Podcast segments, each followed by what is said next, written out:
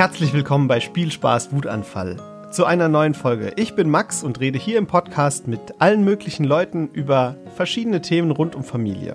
Heute geht es um ein ganz brisantes Thema, nämlich die Frage, wann ist eigentlich der richtige Zeitpunkt für in den Kindergarten? Bei mir ist heute Stefanie Reis, aber erzähl doch mal, wer bist du eigentlich? Hallo, ja, ähm, ich bin Stefanie Reis, ich bin 41, habe zwei Kinder. Mhm. Ähm, der Große ist 13, der Kleine ist 7, also gerade aus dem Kindergarten raus. Mhm. Und ich bin ähm, freiberufliche Fortbildungsreferentin, begleite Kitas im Bereich frühkindliche Bildung und Erziehung. Das heißt, du hast in der Regel immer mit Kitas zu tun mhm. und weißt auch Bescheid, wie es dort abläuft. Dann erzähl doch mal, wann ist denn der richtige Zeitpunkt für das Kind in den Kindergarten zu gehen? Ja, den gibt es, glaube ich, gar nicht. Okay. Also, also, ich glaube nicht, dass es den perfekten Zeitpunkt oder dass es den Zeitpunkt gibt, der für jede Familie und für jedes Kind richtig ist. Mhm. Also. Ich frage mich das natürlich auch, weil ich selbst Vater bin mhm. und meine Tochter ist gerade zehn Monate und damit eigentlich gar nicht so weit weg von dem Eintrittsalter in die Kita, mhm. das sehr viele Leute ähm, für sich präferieren, nämlich das erste Lebensjahr. Ich kann es mir aber noch nicht so richtig vorstellen, sie mit einem Jahr in die Kita zu stecken. Wie siehst du das denn? Ist das denn normalerweise die richtige Entscheidung, da auf ein Jahr zu gehen? Oder doch lieber so, wie es früher war bei mir mit drei? Ja, genau. Ähm, was ich gerade gehört habe, was ich ganz wichtig finde, dass du gesagt hast, ich kann mir das noch gar nicht richtig vorstellen, mhm. dass er in die Kita geht. Und das wäre ja dann in zwei Monaten. Genau, ja. ja. Und ich glaube, wenn du und deine Frau, wenn ihr sagt, hey, mh, hm, passt irgendwie gerade noch nicht, dann glaube ich, ist es nicht der richtige Zeitpunkt. Okay. Ähm, also meine Kinder waren auch, der eine ist mit einem Jahr gegangen, der andere mit zwei Jahren. Mhm. Und ähm, beim einen war es genau richtig, mit einem Jahr zu gehen und ich hatte das Gefühl. Und beim zweiten, nee, den wollte ich ein bisschen später bringen. Ja. Ähm, und, und das war das, was, was ich gerade so gedacht habe, als du sagtest, ja, das, das ich habe nicht das Gefühl, dass es richtig ist. Ja. Und ich glaube, es ist das Allerwichtigste, dass die Eltern voll dahinter stehen und bereit sind, mhm. ihr Kind auch abzugeben und auch ähm, so weit sind, dass sie sagen, ja, ich möchte jetzt den nächsten Schritt gehen. Also ich möchte zum Beispiel wieder arbeiten oder ich möchte Freiraum haben. Mhm. Ähm, und dafür sollte das Kind dann eben in die Kita oder in die Krippe gehen. Ja.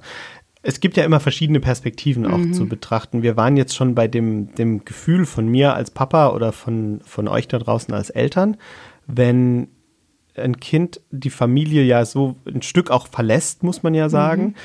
Mhm. Äh, ist das denn für die Eltern meistens schwierig oder erlebst du das so, dass die Eltern oft froh sind, es in die Kita zu bringen? Mm, oft ist es genau irgendwas dazwischen, nämlich mhm. eine ganz große Ambivalenz, also dass die Eltern einerseits froh sind und andererseits auch ähm, das gar nicht so ein leichter Schritt ist, wie man vielleicht vorher noch denkt, weil man in dem ganzen Trubel und was weiß ich dann sich vorstellt, ja, ist dann wirklich entspannter, wenn das Kind ein paar Stunden in der Kita ist und dann, wenn es soweit ist und das Kind vielleicht auch weint am Anfang oder ähm, die Trennung eben nicht so leicht ist, für viele Eltern das so ein Zwischending eben ist. Also da gibt es diese schönen Gefühle und dann gibt es die Gefühle, die auch echt unangenehm sind und mhm. ähm, die auch wehtun. Ja. Ich erinnere mich so ein bisschen noch daran, das ist wirklich eine schemenhafte Erinnerung, weil es mhm. schon sehr lange her ist, an die Krokodilstränen, die ich geweint habe, wenn ich im Turnraum der Kita stand und meiner Mama hinterher geguckt habe, wie sie davonläuft. Ist das denn heute auch so, dass die Eingewöhnung in der Kita für die Kinder so eine, so eine harte Sache ist? Oder wie läuft das normalerweise ab? Erzähl ja. mal. Ähm, also das ist ganz individuell, wie es die Kinder erleben, ja.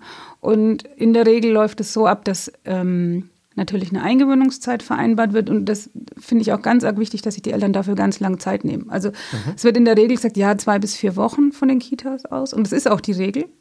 Und doch kann es aber auch sechs bis acht Wochen dauern. Und ähm, ich finde es ganz wichtig, dass die Eltern das vorher wissen und sich auch die Zeit einräumen, um auch einfach flexibel zu sein, wenn es eben nicht nach Plan läuft, ja, oder wenn die Kinder dann doch frühzeitiger abgeholt werden müssen, als es eigentlich ähm, geplant war eben. Und ähm, ja, dann läuft es so ab, dass die Kinder und die Eltern einen, Schnuppertag meistens haben oder eine Schnupperstunde. Danach mhm. wird ein Termin vereinbart. Sie kommen die ersten Tage in der Regel wenige Stunden mhm. ähm, zusammen. Dann gibt es unterschiedliche Modelle. Ähm, bei den einen werden die ähm, gehen die Eltern relativ schnell, also die Trennung findet relativ schnell nach ein paar Tagen statt. Mhm. Und ein anderes Modell ist, dass die Eltern wirklich so lange mit dem Kind dabei sind, bis das Kind den Tagesablauf kennengelernt hat. Okay. Also, ja, dass, dass die Eltern und die Kinder gemeinsam den Tagesablauf kennen, also jeden Tag ein paar Stunden mehr. Und erst dann, wenn das Kind ähm, den Tagesablauf wirklich verinnerlicht hat mit den Eltern, dann beginnt die Trennung. Also dann findet die Trennung statt. Mhm. Ähm, Wie würdest du es lieber machen? Die zweite Variante. also, dass die Eltern wirklich dann auch lange Zeit selbst in der Kita mhm. verbringen. Mhm. Und es ist, hat oft den Nachteil, dass die Eltern gar nicht so lange Zeit haben. Mhm. Ja. Und ähm, es wird auch in der Praxis nicht so oft so gelebt. Also die Regel ist eher die Trennung nach drei bis fünf Tagen. Okay, gibt es da Namen für diese, für diese Varianten? Ja, viele Kitas sagen, sie gewöhnen nach dem Berliner Eingewöhnungsmodell ein. Das mhm. wäre die erste Variante. Ja, den Namen habe ich auch schon gehört genau. tatsächlich. Und ähm, wenn man dann genau nachfragt, weil das ist ein ganz striktes Modell eigentlich in der Theorie, und wenn man genau nachfragt, sagen ähm, ganz viele pädagogische Fachkräfte, nee, wir machen es schon individuell aufs Kind abgestimmt. Mhm. Also das ist auch so, also das erlebe ich auch so. Und das andere Modell war das Münchner Eingewöhnungsmodell. Okay, also nach Orten quasi, aber es hat nichts damit zu tun, wo die Leute leben, ne? Nein. -mm. Gut. Genau.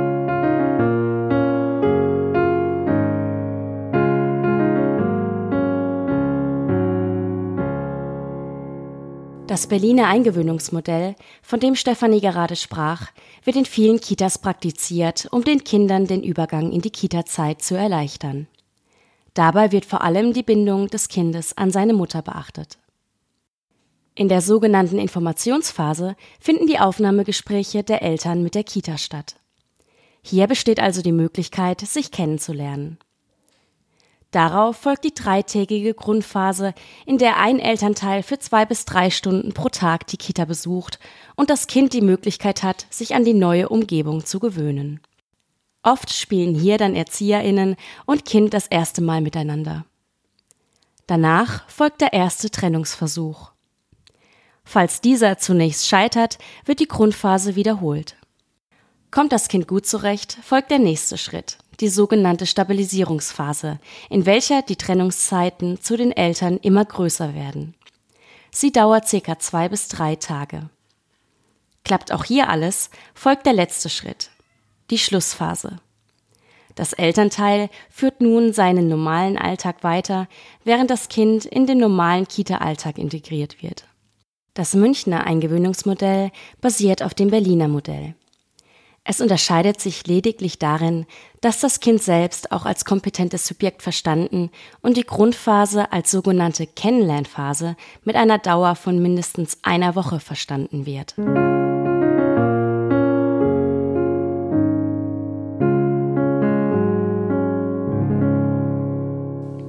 Die meisten Kitas gewöhnen aber ein, also so, dass ja. man sein Kind äh, bringt und abgibt, das gibt es eigentlich gar nee, nicht, oder? Das gibt es nicht mehr, glaube ich. Also es gab es früher bestimmt, mhm. ja.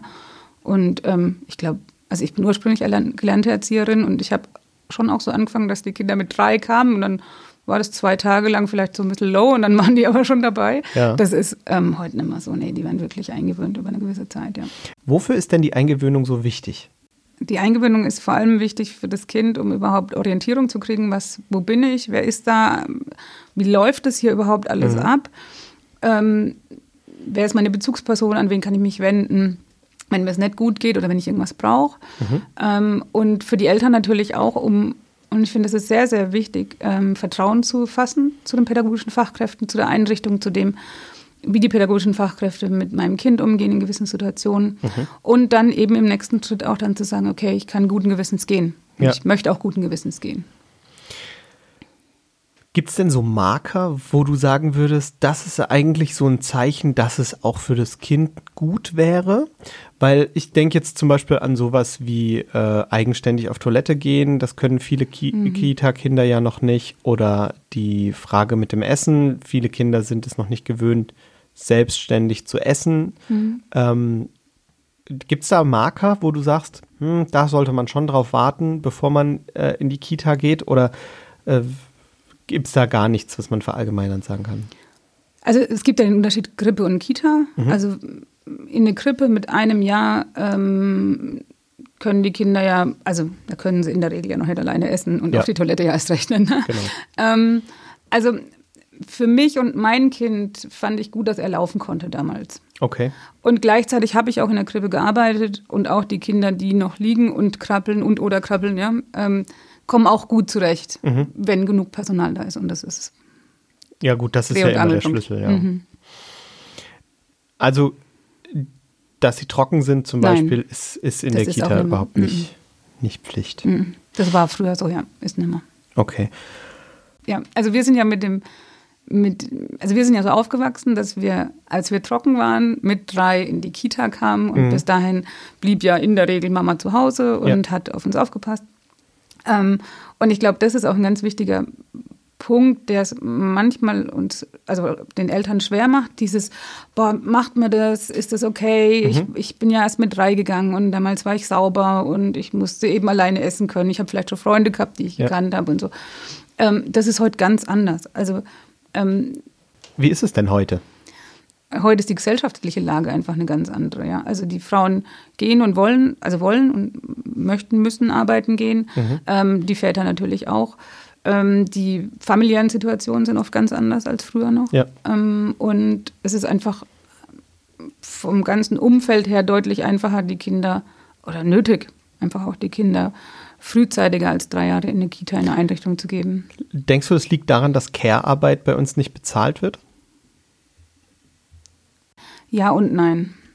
Also für mich wäre es keine Option gewesen, Care-Arbeit bezahlt zu bekommen beim ersten Kind und zu Hause zu bleiben. Okay.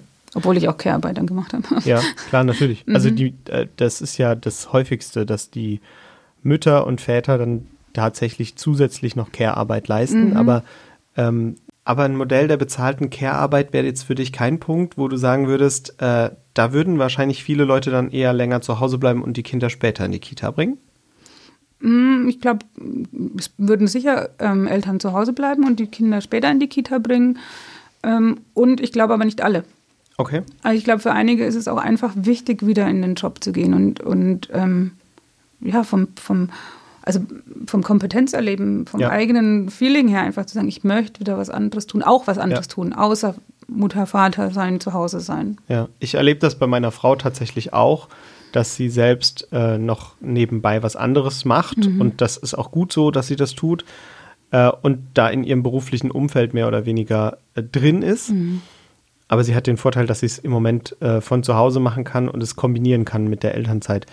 Das ist, glaube ich, ein Vorteil, den halt viele einfach nicht haben. Ja, genau. Wenn ich jetzt einen klassischen Bürojob habe oder keine Ahnung, äh, eine Leitungsposition in, in einem Unternehmen, dann muss ich ja in der Regel auch vor Ort sein. Ja.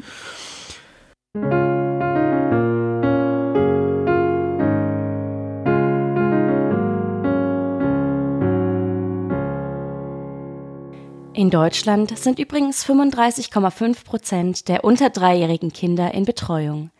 Das sind 1,1 Prozent mehr als im Vorjahr. Die Zahlen passen zum Trend der letzten Jahre. Waren es 2013 noch knapp 504.000 unter Dreijährige in den Kitas, sind es 2022 schon 705.000. Europaweit liegt Deutschland damit aber immer noch im unteren Drittel.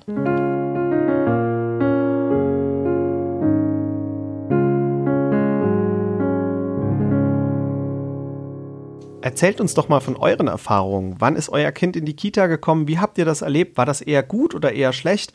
Schreibt uns an post.spielspaßwutanfall.de oder gern als Direct Message bei Instagram oder Facebook. Ihr könnt uns natürlich auch weiterhin gern Sprachnachrichten schicken per WhatsApp an 01522 6489791. Wir freuen uns auf eure Geschichten mit dem Thema Kita.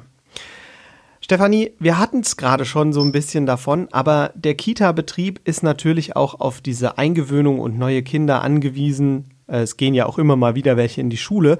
Wenn wir uns jetzt angucken, wie sich kleine Kinder da in der Kita machen, da gibt es ja Unterschiede. Es gibt ja so altersgemischte Gruppen und äh, auch spezielle Grippegruppen und teilweise dann äh, Zwischendinger. Was ist denn eigentlich besser für so ein Kind? Was grundsätzlich besser ist, kann ich wieder nicht pauschal beantworten. Ich, ich glaube, dass für ein Kind äh, unter zwei Jahren eine Altershomo, also relativ altershomogene, also eine Gruppe unter dreijähriger Kinder ähm, entspannter ist. Ja. Ähm, Zum einen, weil die Gruppenstärke kleiner ist, also die Anzahl der Kinder, die diese Gruppe besuchen, sind, ist geringer.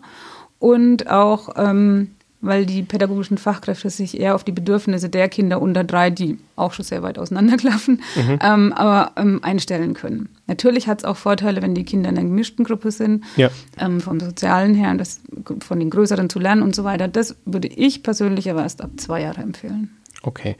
Ähm, was ist denn der Vorteil daran, wenn viele ähnlich alte Kinder in einer Gruppe sind, äh, gegenüber der Tatsache, dass man Kita-Kinder allen Alters in den Gruppen hat, von Zweijähriger bis Vorschulkind? Für mich ist der Vorteil ähm, von altersähnlichen Gruppen der, dass die pädagogischen Fachkräfte meiner Meinung nach besser, intensiver auf die Bedürfnisse der Kinder eingehen können, weil die halt vom Alter her einfach relativ ähnlich sind. Mhm. Was auch schon von 0 bis 3 ein Riesenunterschied ist. Mhm.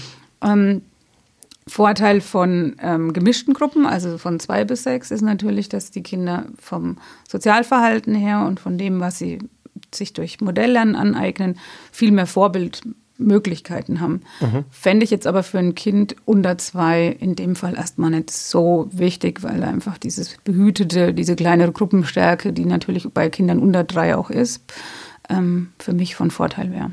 Das heißt, gerade wenn wir jetzt von Kitas reden, in denen viele Zweijährige, Dreijährige sind, äh, würde es sich lohnen, auch über diese gemischten Gruppen raus vielleicht extra Gruppen anzubieten für die Kleinen? Ja, ja.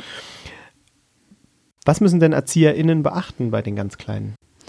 Bei den ganz kleinen Kindern ist vor allem wichtig, dass ein guter Bezug aufgebaut wird. Also, dass die Kinder sich wohlfühlen, dass die Kinder ähm, ja, mit allem, was sie haben, mit allen Bedürfnissen, die sie haben, sich äußern trauen und das auch tun und dass, dass die auch gesehen werden. Und das ist eine große Herausforderung bei 15 Kindern mit zwei pädagogischen Fachkräften in einer Gruppe, dass allen Kindern gerecht, ähm, dass wir allen Kindern gerecht werden können. Mhm. Und ähm, das ist der Fokus, das ist absoluter Fokus in Krippengruppen. Mhm. Wo liegt denn genau dann der Vorteil, wenn die Alters gemischt sind? Also in der anderen Richtung. Mhm. Was können Kinder da besser lernen? Kinder ab zwei oder noch älter, ja, würde ich jetzt sagen, mhm. weil ich ja. möchte den Unterschied schon auch machen. Ähm, sind oft, oder nee, nicht oft, es kommt vor, dass Kinder, die so über zwei, zweieinhalb, vielleicht drei sind, dass die in der Krippengruppe dann unterfordert sind. Mhm. Ja, wenn dann zum Beispiel viele neue Kinder kommen, viele acht, neun, zehnmonatige Kinder, mm, natürlich das Spielmaterial, das Umfeld auch angepasst wird, dann ist es manchmal für die ähm, ja, eine eher langweilige Situation. Mhm. Und die hätten natürlich in einer gemischten Gruppe dann ein ganz anderes Kompetenzerleben. Also das auf jeden Fall. Die sehen andere Kinder, die haben ganz anderes Material, die Herausforderungen sind deutlich höher. Auch natürlich die Herausforderungen, die an sie ähm, persönlich gestellt werden. Mhm. Vom Essen, vom Tagesablauf her einfach schon. Und gleichzeitig aber auch das Umfeld und das Spielmaterial bietet andere Herausforderungen. Würde es sich dann nicht eigentlich auch anbieten, zu sagen, dass man das so strukturiert wie in der Schule, dass man jedes Jahr eine Klasse weiterrutscht? Hm, finde ich nicht gut. Dann, dann erzähl mir warum. warum, warum also ich persönlich finde es nicht gut. Ähm, denn ich habe den Fall jetzt bei meinem Sohn in der Schule. Mhm. Was ist, wenn du in gewissen Bereichen ähm, deutlich weiter bist, mhm. als es vielleicht für diese Altersgruppe entsprechend ist und in anderen Bereichen vielleicht auch nicht. Und ähm, dann wird aber nur dieses Spielmaterial für dieses Alter zum Beispiel angeboten. Aber mhm. ich mache es jetzt konkret in einem Puzzeln vielleicht oder was, bist du viel, viel weiter. Und ähm, von daher finde ich, wir schränken dann die Kinder eher ein und die Fähigkeiten und die Potenziale. Das heißt, in äh, der Kita muss ich viel mehr darauf schauen, was ist individuell denn vorhanden und wie ist das Kind individuell strukturiert. Ja, ja. und das ist der große, riesen, riesen Vorteil, den Kita hat im Vergleich zur Schule, dass mhm. sie das können, ja. Was würdest du denn sagen, ist so das absolute Mindestalter, um in die Kita zu können? Also darf mhm. ein sechs Monate altes Baby in die Kita? Ja. Ja. Ähm, und das muss gar nicht schlecht sein, glaube ich. Okay. Und wenn ich Mama dieses Kindes wäre, würde ich mir die Krippe richtig oder Kita richtig, richtig gut aussuchen. Okay. Also ich glaube, dass es kein Nachteil ist, wenn ein Kind wirklich richtig klein ist und jung ist. Was ist der Vorteil daran? Wenn das Kind früher geht? Ja. Dass die Eltern Freiraum haben. okay, also, also gut für euch da draußen, denn ihr habt dann die Freiheiten und könnt euer Kind abgeben. Was ist das fürs Kind positiv? Gibt es doch bestimmt auch was. Also wenn die Eltern glücklich sind, ist es, glaube ich, also das, das, Ding ist, wenn die Eltern zufrieden sind, ist es gut fürs Kind. Mhm. Und ich glaube jetzt nicht, dass es unbedingt so ist, dass das Kind Riesenvorteile hat, wenn es jetzt mit sechs Monaten oder mit zwölf oder mit eineinhalb kommt. Mhm. Hat das äh, Kind generell Vorteile, wenn es früher kommt? Ich glaube, wenn es früher als drei kommt, ja. Mhm. Warum? Glaub, ähm, weil das Kind viel mehr Anregung bekommt, viel mhm. mehr Herausforderungen erlebt, viel äh, neue Dinge erlebt, die es daheim eben nicht erleben würde, mhm. in einem ganz anderen sozialen Kontext und von Kindern vor allem viel lernt. Also wir sind ja jetzt momentan ja, eher klar. bei der ein, zwei Kind, vielleicht drei Kind Familie, ja. Ähm, aber das, das Miteinander ist natürlich in der Krippe, in der Kita ein ganz anderes als zu Hause. Und der Vorteil ist absolut gegeben und die Kinder sprechen oft schneller, mhm. sind auch motorisch manchmal ein bisschen ähm, fitter, auch schneller eben. Was sich aber zum Ende hin mit fünf, sechs, sieben Jahren auch nicht mehr unterscheiden lässt für den, für, von den Kindern, die später kamen. Das heißt, es gleicht sich irgendwann mhm. aus, aber man stellt schon fest, dass die Kinder früher auf ihre Fähigkeiten angewiesen ja. sind ja. und deswegen halt auch einfach schneller ihre Fähigkeiten entwickeln. Wohingegen dann die Kinder wahrscheinlich, die zu Hause sind, äh, höchstens in speziellen Fähigkeiten, die vom Elternhaus gefördert werden, äh, drin sind. Würdest du denn sagen, dass das ähm, einen Unterschied macht, wie das Elternhaus auch strukturiert ist. Weil ich könnte mir jetzt vorstellen, wenn ich eine Mama vor Augen habe, die äh, zweimal die Woche in die Krabbelgruppe geht und musikalische Früherziehung macht und nebenbei noch äh, sich mit anderen Eltern nachmittags zum Kaffee trifft, ähm, eine andere Struktur vorgibt und anders zu bewerten ist, dass die das, wann die das Kind in die Kita bringen sollte, als jemand, der ähm, äh, relativ viel zu Hause ist oder vielleicht zum Beispiel von zu Hause aus nebenbei noch im Homeoffice arbeitet. Mhm. Ähm, kannst du dazu was sagen? Ähm, ja, ich glaube schon, dass natürlich die, ähm, wie du jetzt sagst, die Mama, die ähm, zweimal die Woche unterwegs ist, die bietet dem Kind ja ganz ähm, vielfältige Möglichkeiten, dann auch und ich glaube, die Mama, die daheim ist im Homeoffice und ähm, eben nicht so viel machen kann und will vielleicht auch, mhm. die wird von Grund auf her schon ihr Kind früher bringen wollen, weil sie einfach Entlastung braucht. Weil mhm. das ist ja das ist eine ganz andere Sache, ja. Ist es denn fair dem Kind gegenüber, dass es früh in die Kita kommt? Ja. Ja, okay. Voll. Was, was macht das so fair? Es macht, also für mich macht es fair und richtig und wichtig, dass das Kind zufriedene Eltern hat. Und dass, das, dass die Eltern das machen können, was, was sie für richtig halten und somit auch das Kind mit einem total guten Gefühl abholen können und dann qualitativ hochwertige, hochwertige Zeit mit dem Kind verbringen. Und ich mhm. finde, darauf kommt es an. Nicht, nicht auf die quantitative Zeit, sondern wirklich auf die Zeit, die die Eltern liebevoll intensiv mit dem Kind verbringen. Bei mir ist es ja jetzt noch nicht so, dass ich direkt unser Kind in die Kita bringen möchte. Mhm. Äh, wie siehst du das bei, bei Eltern, die länger warten? Ist das, äh, gefährden die dadurch ihr Kind? Nein, auf keinen Fall. Nein. Das ist genau wie umgekehrt auch. Ich glaube, wenn die Eltern aus voller Überzeugung zu Hause sind und das für sie genau das Richtige ist, dann sollen sie das bitte genauso auch machen. Und ich finde, das Allerwichtigste ist, dass wir als Gesellschaft und Eltern untereinander uns auch genau darin bestärken sollten.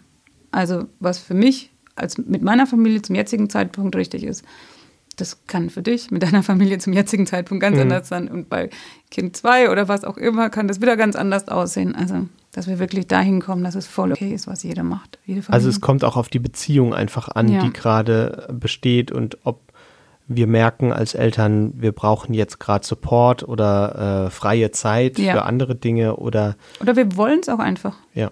Mhm.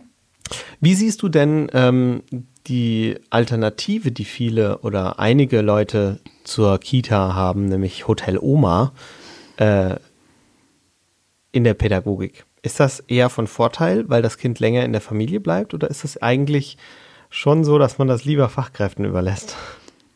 Hm. Also Hotel Oma ist eine tolle Sache. Aha. Einfach, also mal vorneweg. Also es ist total gut, wenn es Oma und Opa gibt und die mhm. sich ums Kind kümmern und, und schön. Und dann kommt es darauf an, was Oma und Opa mit dem Kind tun und wie die mit dem Kind umgehen und auch wie da die Beziehung ist und das Miteinander mhm. ist. Und wenn die alle zufrieden sind, perfekt. Und mhm. dann gehen wir mal darauf ein. Also, ähm, wie kriege ich das hin, dass Hotel Oma gut funktioniert? Weil äh, gibt es da Tipps? Kann man sagen, hey, wenn ihr äh, Hotel Oma habt, dann probiert doch mal aus, macht mal das und das. Also jetzt, klar, natürlich, unternehmt was mit den Kindern, geht in den Tierpark, äh, guckt euch Sachen an, äh, geht spazieren, geht an die frische Luft oder äh, hast du irgendwie eine Idee, wie man das auch gut strukturieren kann? Ich glaube, der Riesenvorteil von Großeltern ist, dass die wirklich 100 oder ganz viel am Kind sind. Mhm. Dass die ja, wenn die Zeit mit ihren Enkelkindern verbringen, wirklich all, also ganz viel reingeben und, und oft auch echt alles reingeben. Und ich glaube, dass es dann nicht unbedingt so wichtig ist, ob sie jetzt in den Tierpark gehen oder nicht, sondern dass sie wirklich das Kind sehen und das sehen, was das Kind tun möchte und essen möchte, mhm. zum Beispiel, ja. Ähm, und eben da voll auf das Kind eingehen können und wollen ja auch oft. Mhm. Ja. Wie sieht es denn mit der Bindung aus, die Eltern und Kinder zueinander haben? Egal, ob das Kind jetzt in der Kita oder in Hotel Oma ist, ist es ja oft auch aus dem Haus. Mhm. Wie entwickelt sich dann die familiäre Bindung? Es ist natürlich eine Trennungssituation, egal, egal bei wem, ob jetzt mhm. Kita oder Oma. Und Untersuchungen sagen, wenn die Kinder sicher gebunden sind im familiären Umfeld, dass es dem, der Bindung an sich keinen Abbruch tut. Mhm. Also wenn die, die Kinder zum Elternteil sich sicher fühlen und wissen, hey, Mama und Papa kommen immer wieder, die sind immer für mich da, dieses, ich kann mich auf die verlassen, dann können die auch Trennungssituationen gut aushalten in allen Altersstufen. Mm, wichtig eben dabei die Eingewöhnung wieder. Also, dass die Kinder wirklich Zeit bekommen, sich an diese Umgebung zu gewöhnen, in die sie mhm. dann ähm, kommen. Aber es hat jetzt keinerlei negative Auswirkungen oder auch keine positiven weil ich könnte mir vorstellen, das könnte ja auch für manche Kinder gut sein, wenn die mal ein bisschen was anderes sehen. das, das, das kann gut sein, vor allem kann es für die Eltern gut sein, wenn sie danach wieder entspannt sind und ihre Kinder mit Freude abholen. Ja, ja? genau. Ja. ja. doch, auf jeden Fall. Also egal wie alt die Kinder sind, wenn, wenn ich durchatmen kann, wenn ich Zeit für mich wieder habe und die Kinder wieder abholen kann, kann es auf jeden Fall beziehungsfördernd sein und genauso geht es auch andersrum. Aber. Ja, natürlich, aber ich meine, als äh, Self-Care kann das ja dann durchaus mhm. auch eine, eine mhm. wichtige Rolle einnehmen. Ja. Und, und auch diesen, diesen Part, dass die Eltern ähm, nicht sofort nach der Arbeit in die Kita rennen und das Kind abholen, sondern sich wirklich auch Zeit nehmen und dann vielleicht noch irgendwas erledigen, was mit dem Kind stressiger ist. Oder sich eben einen Moment einfach nehmen, einen Kaffee trinken oder irgendwie noch mit einer Freundin sprechen oder so. Oder wenn man Vormittag frei ist, und das Kind trotzdem in die Kita Ganz geht. genau, und in die Sauna geht oder so. Ja. Voll wichtig und gut, ja. Mhm. ja. Also kann man den Eltern Mut machen. Tut das ruhig. Ja. Es tut am Ende der Beziehung eher gut, als dass es jeden schadet. Fall, auf jeden Fall. Weil Heimkommen immer schön ist und dann mhm. äh, kann man es auch mehr ge genießen. Genau. Und, und ich habe die Erfahrung gemacht, wenn ich das schlechteste Gewissen hatte und in die Kita gehetzt bin, dann hat mich mein Sohn angeguckt und gesagt, ich will noch nicht nach Hause. Nein. Das ist ja auch süß. Ja. Hattest du das oft, dass deine Kinder nicht aus der Kita heim wollen? Mm, sowohl als auch. Also es gab Phasen, da war es wirklich so, du bist zu früh, ich möchte noch mit meinen Freunden spielen, mhm. das ist gerade spannend. Und es gab Phasen, da wurde ich erwartet. Also mhm. ja, kam beides vor. Waren Sie gerne in der Kita? Ja. Ja. Also ich muss sagen, ich war nicht gerne in der Kita.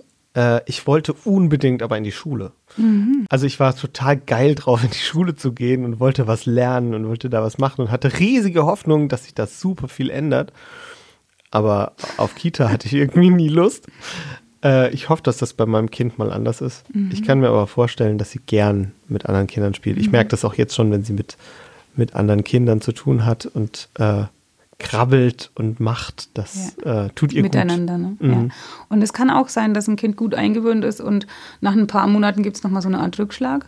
Mhm. Und ähm, das Kind will eben nicht gehen und weint.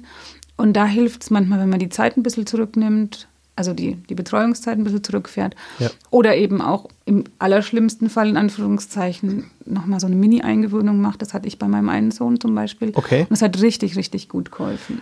Was heißt das Mini-Eingewöhnung? Erzähl mal, wie war die Situation? Wie hat sich das bei euch ergeben? Ja, nach einem Dreivierteljahr, also der, der mit zwei reinkam, hat nach einem mhm. Dreivierteljahr, wollte dann immer gehen und hat geweint und hat sich gewehrt. Und, mhm. ähm, und dann war es so, dass ich mit der ähm, ähm, Erzieherin in dem Fall gesprochen habe und sie gefragt hat, wie, wie wir es machen können, weil es halt daheim echt dann massiv wurde und auch nachts ist er aufgewacht und hat gesagt, nein, Kita, nein. Und ähm, wir haben dann gemeinsam überlegt, dass wir es vielleicht wirklich so machen, wieder mal anzufangen. Die Mama ist dabei, die Mama ist da, wir sind eine Stunde zusammen da und steigern das. Und es hat genau drei Tage gedauert. Und hat er gesagt, ich kann gehen. Da war das Problem aufgelöst. Ja, ja. also geht lieber, wenn, wenn, wenn was ist, dass ihr merkt, oh, euer Kind ähm, hat gerade einen inneren Widerstand, geht vielleicht erstmal von der Betreuungszeit, wenn es natürlich möglich ist, vom, vom Job her, ja, von der Betreuungszeit her mal ein bisschen zurück. Und ähm, wenn ihr merkt, das beschäftigt das Kind wirklich arg, dann eben nochmal sowas zu machen, ja. Habt ihr auch schon solche Erfahrungen gemacht, dass eure Kinder einfach irgendwann nicht mehr in die Kita wollten? Dann erzählt es uns, zum Beispiel als Direct Message bei Facebook oder Instagram oder schreibt uns per WhatsApp an 01522 6489 791. Wir sind natürlich auch per Mail erreichbar post.spielspaßwutanfall.de. Wir freuen uns auf eure Geschichten, auch wenn sie vielleicht nicht so schön waren. Wichtig, wie habt ihr die Lösung gefunden? Was habt ihr gemacht, damit es dann wieder geklappt hat?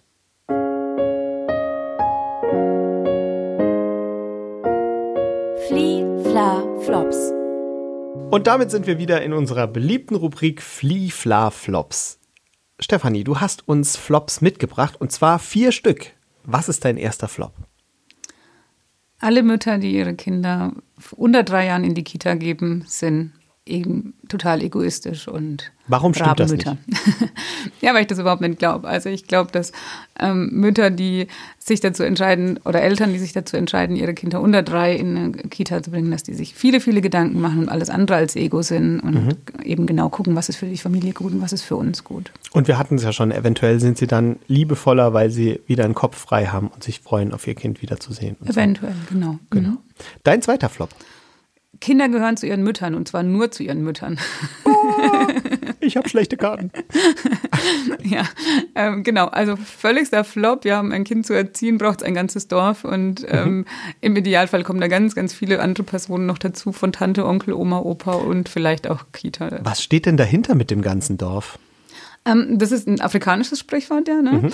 Und ähm, man wenn man Bilder sieht, ver verklären wir ja manchmal so dieses Ding, ja, in Afrika sind die Kinder immer den ganzen Tag an Mamas Brust gebunden und alles mhm. ist gut und die sind nur bei ihr. Ähm, äh, tatsächlich ist es so, dass das oft gar nicht die Mama ist, mhm. sondern die Cousine, ähm, die Tante, die Oma, die Nachbarin, die Freundin oder, oder, oder.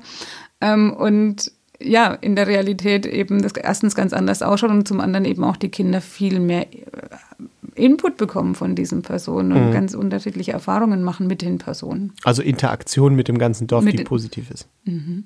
Cool. Dein dritter Flop. Der dritte Flop ist, ähm, Mütter oder Eltern, die ihre Kinder erst mit drei in die Kita bringen, sind Helikoptereltern. Ich kann dieses Wort nicht mehr hören. Warum nicht?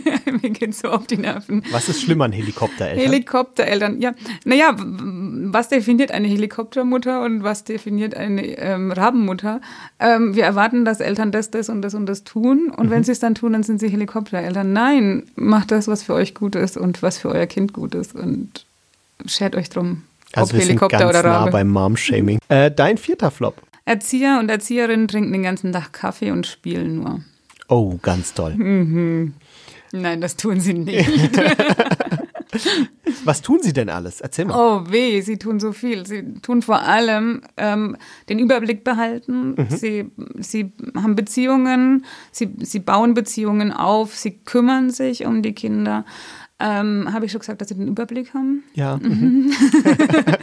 ähm, sie ertragen Lautstärke, sie sind liebevoll, sie übernehmen Verantwortung, sie schlichten Streit, sie wickeln, sie, ja, noch tausend Sachen mehr. Sie sorgen dafür, dass Kinder essen, sie mhm. animieren zum Spielen, sie trösten, sie lesen Geschichten vor, bringen in Schlaf. sie bringen ins Bett, sie holen wieder raus, sie begleiten zum Essen, sie gehen in den Tierpark. Also ich glaube, die Liste kann man noch unendlich ja. fortführen. Ja.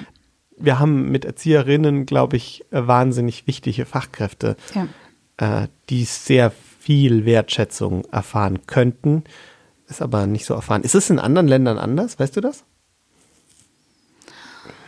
Ähm, ich weiß, dass es in der Schweiz anders ist. Mhm. Ähm, dort ist es aber schon lange, lange, ich weiß nicht wie lange, aber das, dort ist schon lange, lange äh, ein Studium. Ja. Ähm, von anderen Ländern weiß ich es tatsächlich nicht.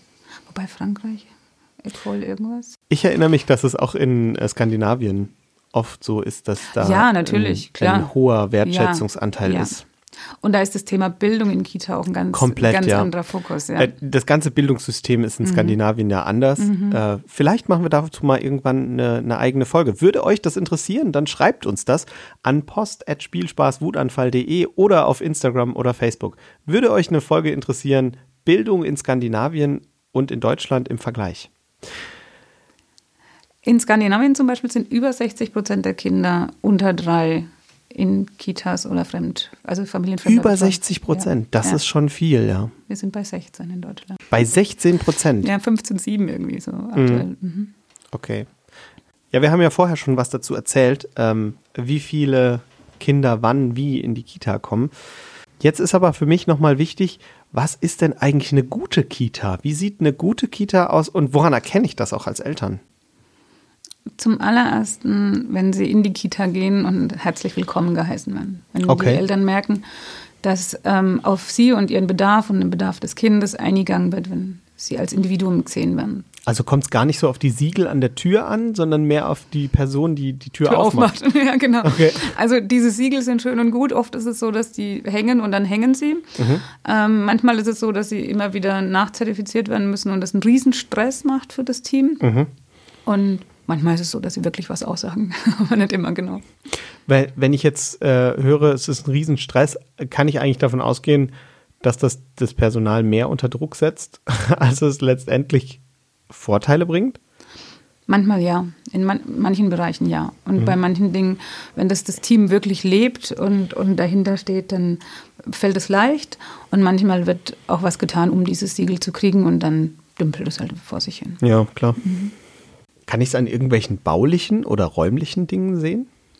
Natürlich ähm, wirken neue Kitas oft besser in Anführungszeichen als alte Kitas und meine Erfahrung ist, ähm, dass das keinen Ausschlag gibt. Also das, der Herz des Hauses hängt nicht an einer neuen Kloschüssel oder einer schönen Tür. Also du meinst, das ist ganz egal, wenn das Möbel ein bisschen verschlissen aussieht, das ist so. Ja, das Wenn schlägt Kinder vielleicht da- erst ab, ja? Ja. Ja, es kann schon sein, dass eine neue Kita irgendwie schöner und freundlicher wirkt und das mm, hat, glaube ich, keine Aussagekraft tatsächlich. Okay.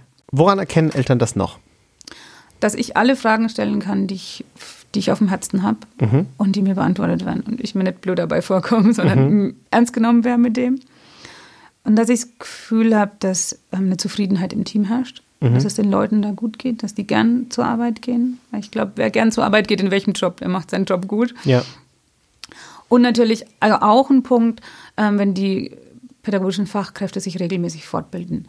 Im Idealfall als Team heißt für mich natürlich ein Nachteil mehr Schließtage und gleichzeitig gehen die da wirklich ähm, gefestigt daraus. Und Das heißt aber jedes Mal, wenn die Kita wieder ein Briefchen schickt und da steht drin, wir machen an dem und dem Tag zu, weil wir Fortbildung machen, ist es eigentlich für mich ein gutes Zeichen Mhm. ja, als absolut. Eltern. Absolut. Auch wenn ich verstehen kann, dass ich als Mama und Papa denke so, oh nee, nicht schon wieder, ja. Ähm, ist es wirklich ein gutes Zeichen, ja. Mhm. Wer bietet denn überhaupt Kitas an? Also was für unterschiedliche äh, Formen von Kitas gibt es denn eigentlich? Also es gibt verschiedene Kita-Träger, ähm, die evangelische Kirche, katholische Kirche, es gibt kommunale ähm, Träger, also die Stadt oder die und den Ort und natürlich private Einrichtungen auch. Und wie unterscheiden die sich? In der Regel gar nicht durch so extrem viele Unterschiede. Manchmal ist es eine preisliche Frage, gerade bei privaten Einrichtungen. Und bei ähm, kirchlichen Einrichtungen ist es natürlich so, dass die nochmal einen Schwerpunkt auf die ähm, religionspädagogische Arbeit legen, im Gegensatz zu den anderen. Also wenn mir das wichtig ist als Elternteil, dass Mhm. das Kind auch da was erfährt, dann wäre vielleicht eher eine, eine konfessionelle Einrichtung eine Möglichkeit. Genau. Du hast gesagt, preislich sind die privaten teilweise höher. Von Mhm. wie viel redet man denn da? Das ist ganz unterschiedlich und auch bundesland- und ortsabhängig natürlich. Ähm, in Rheinland-Pfalz ist der Kita-Platz ja zum Beispiel kostenfrei. In Hessen ist, der, ist das letzte Jahr ähm, kostenfrei. Ähm, in Bayern werden Stunden gebucht ähm, für die Kinder. Also das ist ganz unterschiedlich und meistens ist es aber so, dass die privaten Einrichtungen einen Ticken teurer sind. Okay. Äh, wie ist es denn generell? Also in Rheinland-Pfalz gibt es, glaube ich, einen Rechtsanspruch für Kita. Gibt es den überall in Deutschland? Ja, ab einem Jahr. Ab einem Jahr. Das heißt, Auf das ist Betreuung. Auf Betreuung. Genau, genau ja. ist ein Unterschied. Aber mhm. das macht es ja spannend. Was bedeutet Betreuung in dem Fall? Betreuung kann auch eine Tagesmutter sein oder ein Tagesvater, was mhm. natürlich auch eine Alternative sein kann, wenn zum Beispiel die Kita voll ist. Ja. Ähm, oder zu weit weg oder was auch immer, ja. Ähm, genau, also Betreuung heißt Kita, Krippe, Tageseltern. Und wie sieht der, die Betreuung bei so einer Tagesmutter oder einem Tagesvater aus?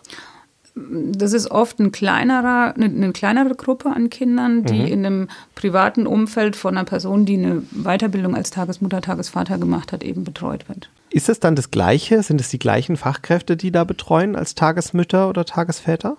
Mm, nein, ist individuell. Also es können Erzieher, Erzieherinnen auch mhm. Tagesmütter, Tagesväter sein. Grundsätzlich braucht es für die Qualifikation einer Tagesmutter, eines Tagesvaters 160 ähm, Zusatzstunden an Weiterbildung und dann. Das ist nicht so viel, oder? Es ist nicht so viel. Also eine Erzieherausbildung dauert in der Regel drei bis fünf Jahre. Mhm. Und gleichzeitig gibt es richtig, richtig gute Tageseltern, die mit 160 Stunden Weiterbildung auch ganz tolle ja, ja, Arbeit natürlich, leisten. klar. Also mhm. ich denke, es kommt natürlich auch auf die persönliche mhm. Eignung und auf die Art und Weise, wie ich mit meinem Job umgehe. Du hast es ja. vorher so schön gesagt, wenn ich Spaß an meinem Job habe, dann mache ich ihn tendenziell eher auch gut. Ja.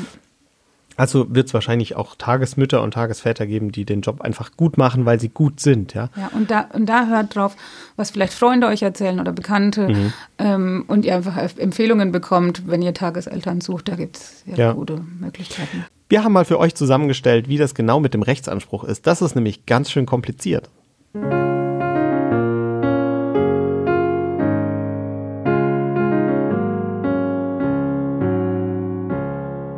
Nach 24 Absatz 1 im achten Sozialgesetzbuch besteht für alle Kinder unter einem Jahr der Anspruch auf einen Kitaplatz. Laut Absatz 2 müssen ein- bis dreijährige Kinder sogar die Möglichkeit auf einen Betreuungsplatz haben. Allerdings gibt es oft nicht genügend Kitaplätze, weshalb die Kommunen dann verpflichtet sind, andere Lösungen zu finden. Oft helfen hier Tageseltern aus.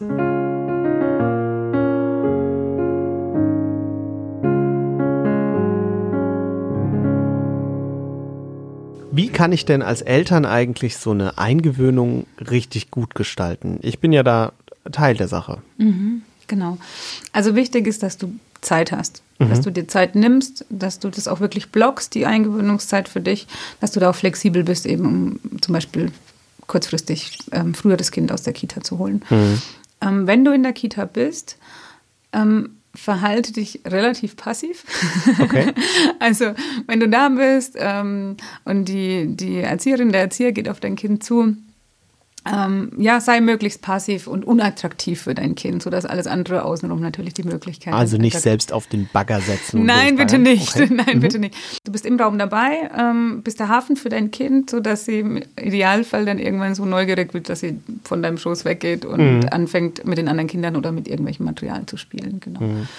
Ähm, irgendwann wird der Zeitpunkt kommen, dass ähm, du darauf vorbereitet wirst, dass jetzt die Trennung stattfindet. Mhm spricht es vorher gut ab, wie die Erzieherin, der Erzieher das haben möchte, wie ihr da vorgehen möchtet, wenn zum Beispiel das Kind sich an dich klammert. Mhm. Das ist was, was vorkommen kann. Manche Kinder winken und sagen Tschüss. Ähm, der größere Teil hat natürlich einen Schmerz bei der Trennung, was ganz normal ist. Ja? Also mhm. es ist eine ganz normale Sache, dass es dem Kind wehtut, wenn die Mama der Papa geht. Ähm, und macht da ganz klar aus, wie er damit, wie er da vorgeht in so einem Fall. Also mhm. ähm, ich finde es gut, wenn du das Kind in dem Fall übergibst und nicht von dir abpflücken lässt, ja. weil das auch einfach ein Zeichen an das Kind ist, so ja, jetzt ist die Zeit, du gehst jetzt. Und dann vereinbart, dass du entweder anrufen kannst oder die Kita dich anruft, dass du mit einem guten Gefühl auch ähm, rausgehst, ob es zehn Minuten sind oder eine halbe Stunde, ja. ja dass du einfach weißt, hey, die melden sich, wenn es nicht mehr geht. Genau. Und dann sei, sei bereit, auch früher zu kommen, als es vielleicht vereinbart war, weil du angerufen wirst, dass es eben jetzt vielleicht nimmer geht. Also selbst in der Eingewöhnung sollte ich mir wenig vornehmen ja. und äh, nicht zwischendrin alle Zeit füllen, die eventuell genau. zur Verfügung steht, weil es sein kann, dass mein Kind mich dann nochmal braucht. Genau. Und auch für die Nachmittage dann oder die Zeit außerhalb der Kita, nehmt euch da auch gemeinsam nicht so arg viel vor, weil das ist mhm. wirklich eine anstrengende Nummer. Und du wirst es auch erleben, wenn du in der Kita sitzt. Ja. Es strengt an und wenn man sich dann vorstellt, dass der kleine Wurm noch gar nicht so viele Menschen erlebt hat und ja. so viel Lautstärke, es ist echt viel. Also da lieber ein bisschen ein abgespecktes Programm, bis das Kind wirklich gut angekommen ist. Ja. Kann auch sein, dass das Kind deutlich mehr schläft oder auch schlechter schläft vielleicht, mhm. weil es einfach so viel, mit so vielen Einflüssen konfrontiert ist. Ähm, ja. Und kann ich dem dann irgendwie entgegenkommen? Also wenn ich merke, mein Kind ist dadurch wahnsinnig beschäftigt, was, was ist dann das Richtige? Zum Beispiel, weil du merkst im Schlaf zum Beispiel, ähm, oder, oder, was meinst du? Zum Beispiel, ja. ja. Ähm, eben Ruhe, einen Ruhepolenausgleich zu Hause mhm. bilden. Mhm. Also jetzt nicht unbedingt noch was Neues machen und noch eine neue Attraktion machen, weil das hatte das Kind ja schon zuhauf an dem Tag, sondern dass ihr es dann daheim echt ruhig angehen lasst und einfach eure Zeit gemeinsam genießt. Also das ist in gewisser Hinsicht normal, dass das Kind dann sehr beschäftigt ist damit und dass das auch viel zu verschaffen hat. Ja. Ja. ja. Das, wir können uns das vorstellen wie einen neuen Job. Das schlaucht uns am Anfang auch echt mhm. ganz schön, bis wir alle den Überblick haben, bis wir uns eingewöhnt haben und so. Das dauert eine Weile. Mhm. Also es ist richtige soziale Arbeit für das Kind. Absolut, ja. absolut, ja. Mhm. Hilft es, wenn das Kind vorher schon Krabbelgruppe oder ähnliche Situationen kennt? Oder denkst du, es ist genauso schwierig, egal was das Kind vorher schon gemacht hat? Nee, ich glaube, das kann schon helfen. Natürlich ist es typabhängig vom Kind, ja, wie leicht sich es vielleicht auch trennt und auch typabhängig von den Eltern. Ähm, und es kann gut helfen, wenn man vorher schon mal ähm, Kontakt zu anderen Kindern hatte, wenn die Kinder neugierig sind. Ganz häufig ähm, erzählen Eltern, dass die zweiten Kinder viel einfacher eingebunden werden, weil sie den Kindergarten schon kennen, weil sie das schon wissen, mhm. was da passiert. Irgendwie. Ja, also es kann gut sein. Und was mache ich, wenn das Kind jetzt gar nicht möchte? Also ich habe jetzt ein Kind und ähm, wir haben die Situation wie damals bei mir mit den Krokodilstränen an, der, mhm. an, an, den Fenstern.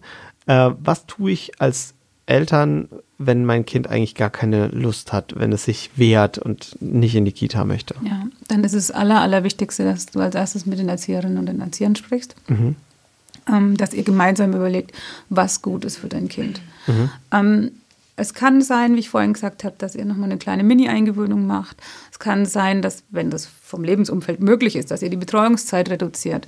Es kann sein, dass in seltensten Fällen kann es sein, dass das Kind später dann einen neuen Anlauf macht. Also dass man wirklich gemeinsam dass man heimgeschickt wird, ja. Nee, dass man gemeinsam beschließt, okay, jetzt zum jetzigen Zeitpunkt ist es noch nicht gut, aber das kommt wirklich sehr, sehr selten vor. Also was du nicht machen solltest, wenn dein Kind nicht in die Kita möchte, ist, dass du ihm irgendwelche Spielsachen oder Süßigkeiten versprichst, wenn es geht oder wenn es eben diesmal nicht weint oder so.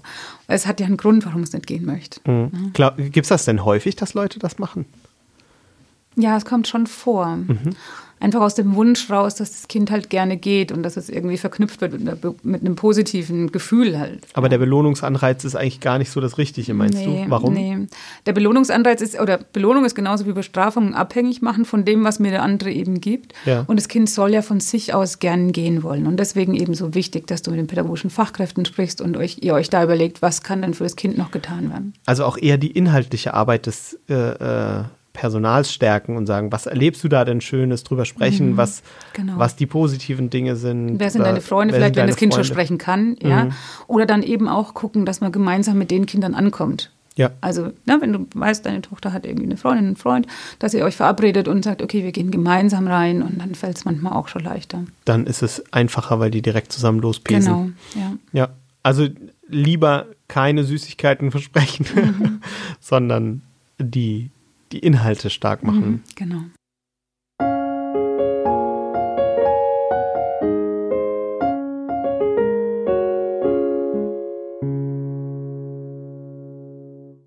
Ich bin Maike und mein Sohn hat mich früher des Öfteren gefragt, Mama, wann kommt denn die Bumskamarelle? Und ich wusste nie, was er damit meint. Und irgendwann hat sich herausgestellt, er meinte die Marschkapelle.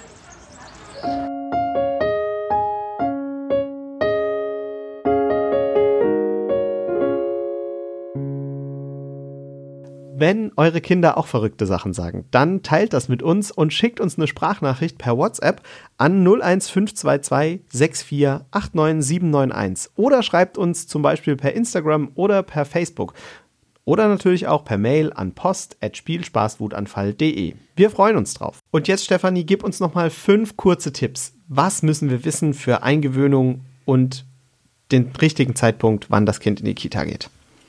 Also als allererstes und wichtigstes, hör auf dein Gefühl, hört auf euer Gefühl als Eltern, macht das, was für euch als Familie gut ist und hört nicht auf die anderen. Mhm. Lasst die anderen reden, ja. Okay.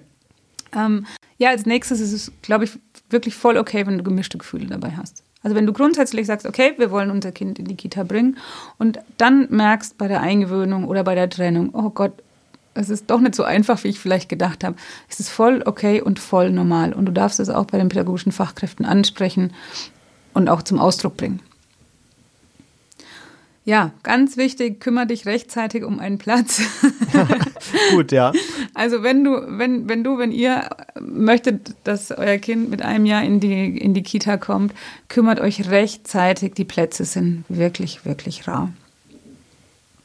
Und das hatten wir vorhin auch schon ein paar Mal, planen mhm. genug Zeit für die Eingewöhnung ein. Ja. Und als letztes, ja. lass es dir gut gehen in der Zeit, in der dein Kind auch in der Kita ist. Es fällt am Anfang vielleicht nicht so einfach, ja, weil plötzlich so viel Zeit da ist. Ähm, und dann such dir was, wo du dir was Gutes tun kannst in der Zeit auch. Mhm. Also ich habe heute viel gelernt. Ich habe darüber gelernt, dass Kita und der richtige Zeitpunkt zur Eingewöhnung als allererstes eine Bauchentscheidung ist. Dass ich als Papa oder ihr als Eltern keine Angst haben müsst, da auch auf euren Bauch zu hören und einfach dem Gefühl zu folgen. Ist es jetzt der richtige Zeitpunkt oder ist es nicht? Ich glaube, ganz wichtig ist zu sagen, natürlich, Trennungsschmerz ist da. Der liegt nicht nur beim Kind, sondern der liegt vielleicht auch bei den Eltern. Und die Zufriedenheit der Eltern, die ist eine ganz wichtige Sache. Also ohne zufriedene Eltern ist es vielleicht auch mit der Beziehung zum Kind gar nicht so sehr harmonisch. Und letztendlich ist das nur fair zu eurem Kind. Wenn ihr also sagt, wir brauchen Freiraum und deswegen ist es jetzt der richtige Zeitpunkt für die Kita. Nehmt euch Zeit bei der Eingewöhnung und macht das Beste draus. Es ist eine spannende Zeit und es ändert sich viel, aber es ändert sich immer irgendwas im Leben. Wir hören uns in zwei Wochen wieder hier mit einer neuen Folge von Spielspaß Wutanfall. Wenn ihr noch was mit uns teilen wollt oder uns Feedback geben wollt für die Folge, dann schreibt uns gerne an post.spielspaßwutanfall.de oder bei Facebook oder Instagram. Ich sag Tschüss und bis in zwei Wochen.